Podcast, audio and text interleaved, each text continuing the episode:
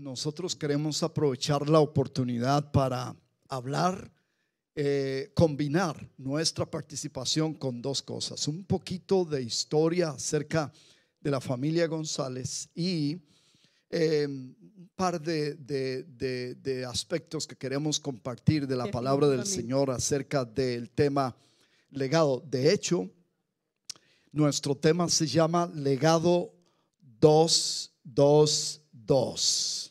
Mm. ¿Qué es eso? Wow, 222. Ahorita los vamos a poner a hacer como una adivinanza aquí, ¿verdad?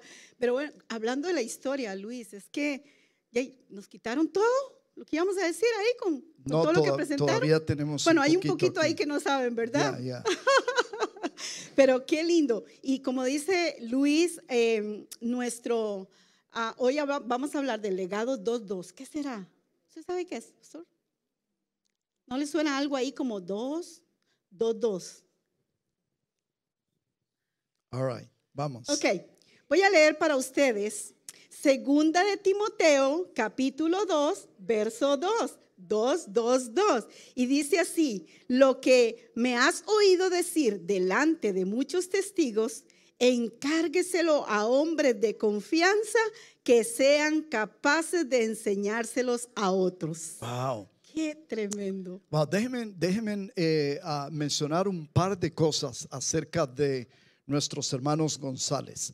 Déjeme ir un poco atrás. Uh, pero hay que ir. y tantos años más. Comenzando nuestro ministerio hace más de 40 años, tuvimos el privilegio de compartir en la iglesia donde los padres de Katia y la familia de Eduardo eran líderes y fundadores eh, junto con los pastores Carrillo.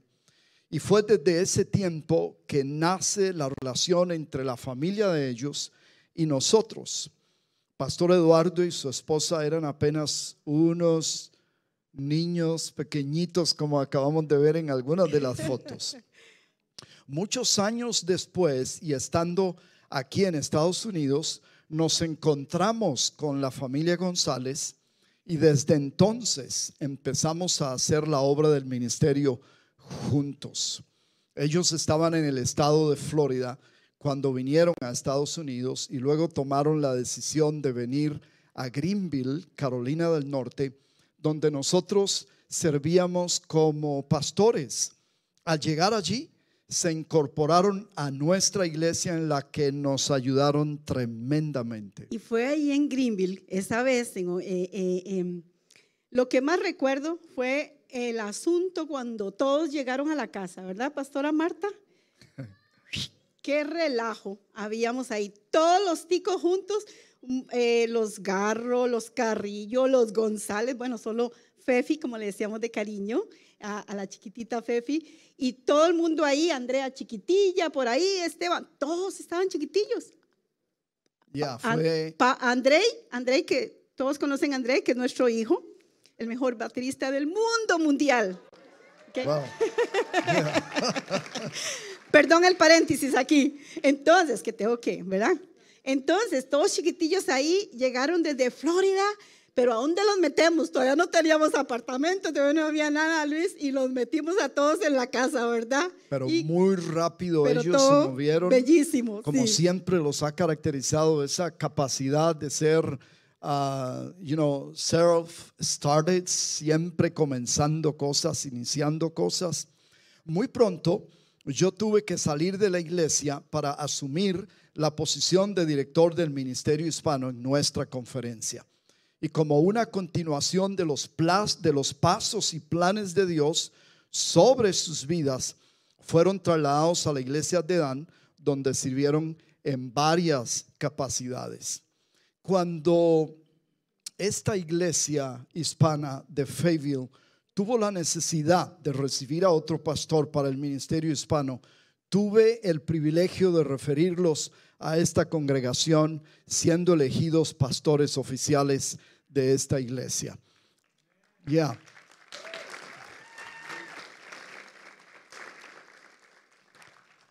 Han pasado 10 años desde entonces en los cuales el fruto, la influencia y los diferentes sucesos en sus vidas y familias han sido parte del propósito de Dios dentro del cual han sido usados por el Señor de una manera especial. So agradecemos a Dios por los pastores González y su familia ahora extendida que no solo han afectado esta ciudad, esta congregación, sino también la organización Santidad Pentecostal, el país y otras naciones. Yo sé que hay una serie de cosas que Dios mueve cuando está dirigiendo a una persona hacia su propósito. Nos sentimos honrados de algún modo. Digo, soy el responsable de que esta hermosa familia estén aquí como pastores de la iglesia cuando hablábamos con el hermano ah, Juan, ah, tienes que ah, hablar con ellos y ellos, ellos van a ser las personas que necesitan aquí. Al compartir y escuchar esta breve historia de los pastores González, tenemos que pensar en el legado y sucesión que encontramos en 2 de Timoteo 2.22. y, y nosotros creemos que todos todos debemos de repetir legado 222. Tenemos que repetir una y otra vez, pero mayormente asegurar eh, eh, un desarrollo continuo en nuestras vidas, Luis, de modo que construyamos ese legado.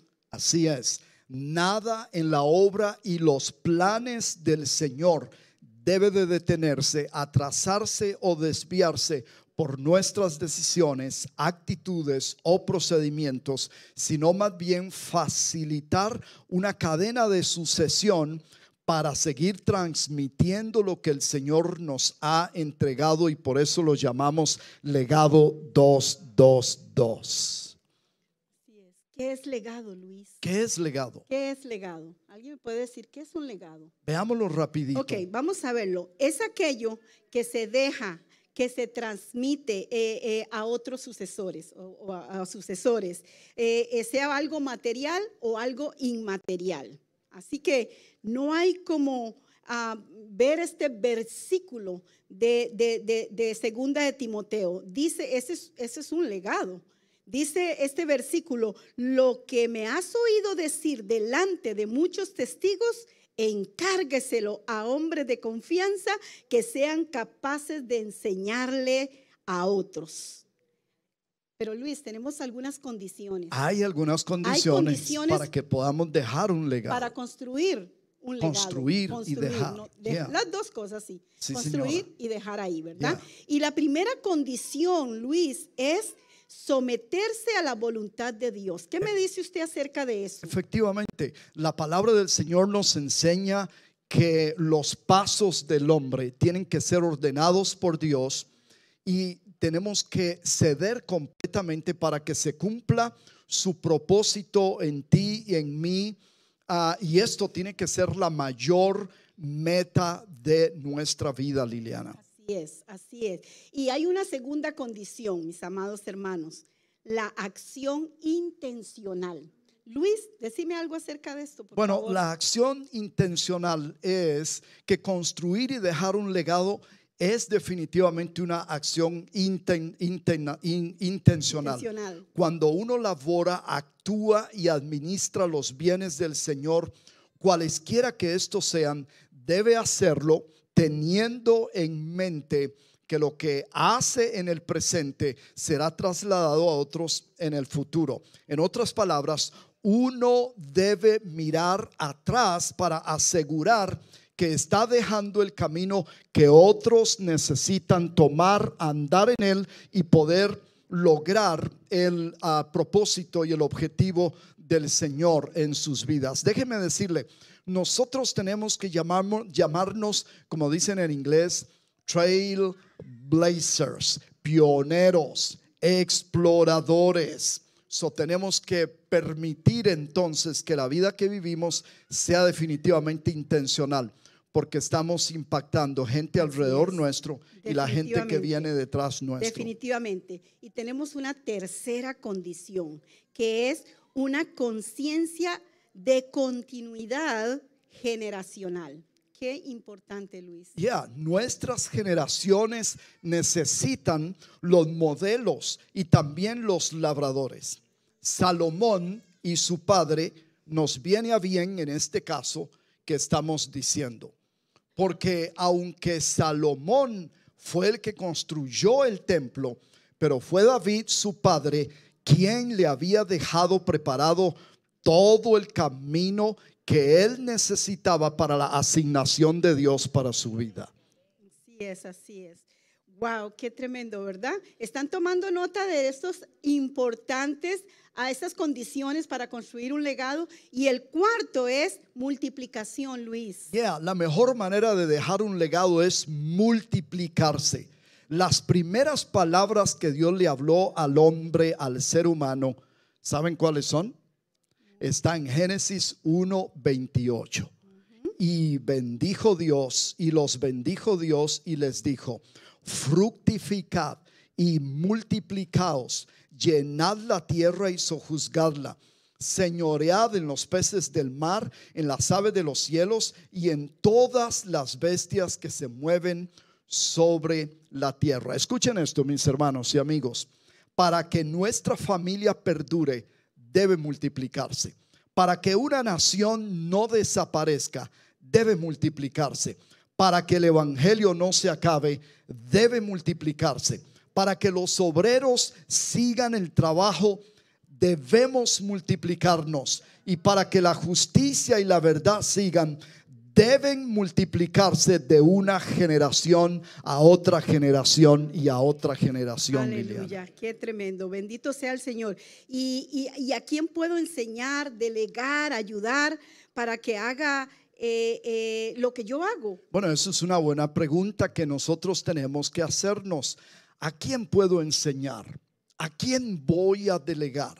¿A quién voy a ayudar para que haga lo que yo hago e inclusive lo haga siete veces mejor que como yo lo haya hecho? Bueno, recordemos que el pasaje, el pasaje este que leímos de, Timoteo, eh, nos habla de personas, ¿quiénes? Personas cuáles? Fieles e idóneas. Wow, ya. ellos estas son cualidades importantísimas. estas, son las cualidades. Aquí podemos ver un par de estas cualidades fieles e idóneos. Ambas cualidades son necesarias para construir un buen legado.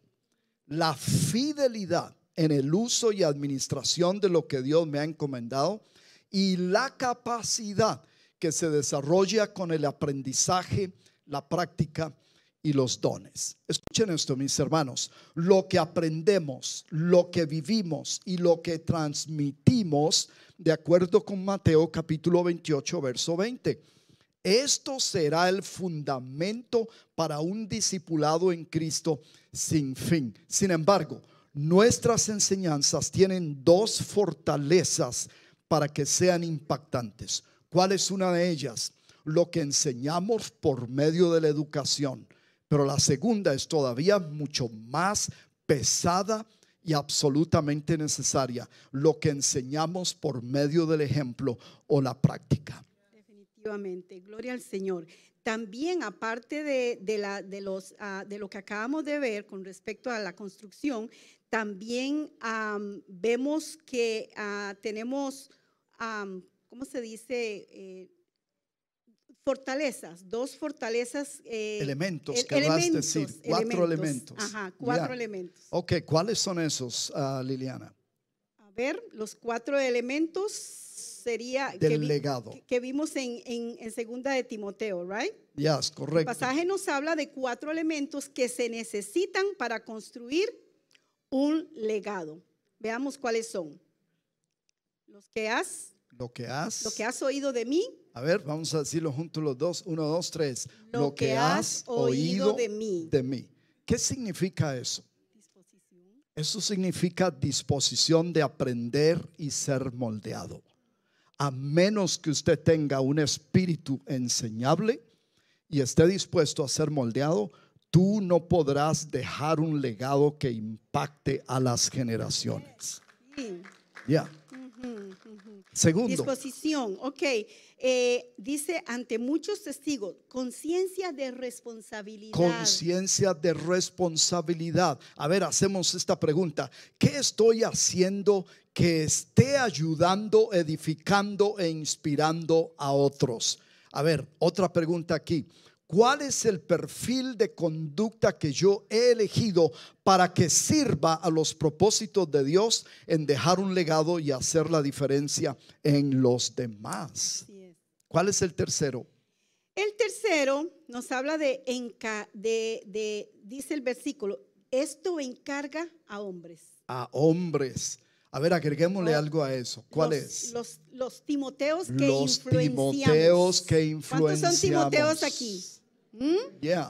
Tenemos que ser esos Timoteos que influenciamos. Todos nosotros debemos de tener un Timoteo eh, eh, eh, eh, que podamos influenciar, que, Right. que ser, ser como... Sí es, sí es. Am, todos nosotros debemos de tener un Timoteo, no solo una vez, pero varias veces en la vida. Entonces aquí la pregunta, Liliana, ¿en quién podemos invertir? ¿A quién podemos impartir? ¿A quién podemos levantar e inspirar en este tiempo con nuestras vidas? Wow, tenemos mucho que hacer, pero todavía hay un cuarto. Lo que has oído de mí, esto encarga a hombres fieles. Yeah. Versículo, la calidad de lo que hacemos. Tiene que ver con la calidad y la excelencia de lo que hacemos. Nos habla de la, de la calidad de lo que nosotros emprendemos. La calidad se define por cuánto corazón le ponemos. Tiene que ver con la dedicación y el esfuerzo. Es que vamos a actuar con pasión y excelencia como nosotros hemos visto en los pastores González y toda su familia. Hombres y mujeres apasionados y entregados para hacer la obra del Señor. Y bueno, hablando de todos estos elementos y todo, todavía hay un efecto que se llama efecto cadena ¿De qué se y trata el eso? legado. A ver. Es que eh, eso es algo de no acabar, definitivamente de no acabar. Yo, yo, yo le decía a Luis, Luis, ¿cómo vamos a hacer? Pero bueno, aquí el Señor, el Señor nos está ayudando y estamos tratando de, lo- de- de cubrir todo. Pero una cosa Pero- es ciertísima. Tenemos que acabar. Ay, no. el efecto cadena y el legado. ¿Cuál es el efecto cadena, Luis? Bueno, hay, hay algo importante que necesitamos mencionar aquí. Una cadena está compuesta de eslabones que la unen y la hacen ser. Cuando una persona se dedica a construir un legado, piensa hacia adelante y esto producirá no solo un hecho o situación, sino varias. Por ejemplo, un alma tocada por Dios por medio de la iglesia es un alma que tocará a otro y luego a otro y después a otro y se formará una cadena de realidades, cambios, experiencias y testimonios. Alguien dijo esto. Soy uno en la cadena de hombres y mujeres que Dios ha levantado a través de los siglos para construir la iglesia de Cristo y llevar el Evangelio a todo lado. Ahora, denos un ejemplo en esta hora. Tenemos un ejemplo, Luis, que yo creo que casi todo mundo sabe de este hombre. Muy bien. Definitivamente, porque ha sido un hombre que ha dejado un legado, pero todo vino, como dice Hace usted, empezando ahí una cadena, un eslabón hasta formar esa cadena. Pero yo Y estoy es- ansioso de oír de quién se trata. ¿Quieren oír? ¿Quieren oír? Ahí vienen quién. Y es de aquí de Carolina del Norte. Oh, yeah, sí es Wow. cierto. Pero todo empezó en otro lugar. En muchos años ¿Qué les atrás. parece si les ponemos el ejemplo de Billy Graham? Wow. Ah, su Billy conversión. Graham. Oigan ustedes un poquito la historia de cómo, cómo comenzó eh, a formarse esa cadena y a formarse ese, esa construcción de un legado como el, de, el que ha dejado y sigue ahí eh, el, el hermano Billy Graham. Un maestro de escuela dominical llamado Edward Kimball se ganó a un vendedor de zapatos llamado D.L. Moody. Moody. D.L. Moody viajó a Inglaterra y despertó el corazón de un pastor, de un joven pastor llamado F.B. Meyer. F.B. Meyer se convirtió en uno de los más grandes expositores de la Biblia. Él vino a Estados Unidos y predicó en, campos universitarios y fue usado para convertir a un estudiante a Cristo llamado Wilbur Chapman. Wilbur Chapman asistió a una de las reuniones de Moody en Chicago y se convirtió en un colaborador de LD Moody. Wilbur Chapman em, empleó a un exjugador de béisbol como su asistente. Su nombre fue Billy Sunday. Billy Sunday se convirtió en un gran evangelista y predicó en Charlotte, North Carolina, organizado por un club llamado Billy Sunday y al que luego le llamaron Comité de Hombres Cristianos de Negocios. Y el Comité de Hombres de, eh, Cristianos de Negocios invitó a un evangelista a Charlotte llamado Mordecai Nam. Mordecai Nam predicó en una serie de reuniones en una carpa donde se convirtió Billy Graham a través de esta campaña. ¡Wow! Vio qué montón, yo creo que ya no se nos quedaron el montón de nombres que dije, ¿verdad? Pero vemos cómo ahora, después viene este hombre, Billy Graham, y se han convertido, ha sido de impacto para millones de personas en el mundo. Liliana, yo acabo, acabo de leer que le predicó el Evangelio a más de 100 millones de personas. Y todavía hoy, ya muerto, se convierten a Jesús, solo ahí en el área donde está su museo, 25 mil personas por mes. Aún después de muerto, ahí sigue el legado. legado. Es increíble. Es increíble. Ese es, es, una historia fascinante. Me encanta. Ahora, Luis, decinos algo acerca de la importancia de un legado. Bueno, Liliana, estoy, estoy triste ya. Ya, sí, sí, yo sé, yo sé, pero. Tengo que eh, terminar. vamos a terminar. Pero mm, sin antes decirle a, todo este precioso público que tenemos aquí, ¿Cuál es la importancia de un legado? ¿Cuál es la importancia de un legado? ¿Por qué tenemos que preocuparnos en construir y dejar un legado? Aquí queremos ofrecerles unas respuestas muy básicas. ¿Quieres, quieres decirlas? Ok, ¿por qué tenemos que preocuparnos en construir y dejar un legado? Bueno, porque construir y dejar un legado trae honra y glorifica a Dios. Primero. Segundo, para que siga el conocimiento de Dios en la tierra. Amén. Tercero, para evitar la ausencia de modelos dignos de seguir e imitar. Mm. Cuarto, porque la siguiente generación necesita ser impactadas. ¿Cuántos están de acuerdo conmigo? Y por último, para que no haya falta de verdaderos valores que dirijan la vida. Amén, amén, amén. Qué, qué importante eh, eh, es, es, dejar un legado. Eduardo, Katia, sin los uh, títulos así de cariño y sus hijas, sus o su yerno todavía, todavía uno, ¿verdad? Por el momento. Ustedes han sido llamados para forjar un legado, movilizar un legado y entregar un legado. También son el ejemplo inspirador para que todos nosotros sigamos sus pasos en construir y dejar un legado. Un legado, dos Dos, dos. Y Luis, quiero agregar un poquito más que, que, a mí me llena mucho mi corazón. El, músico ya Sí, sí, yo sé. Eh, puede, ir poniendo las, las, las ahí, en las notas que ya yo termino, ¿ok? Algo rápido.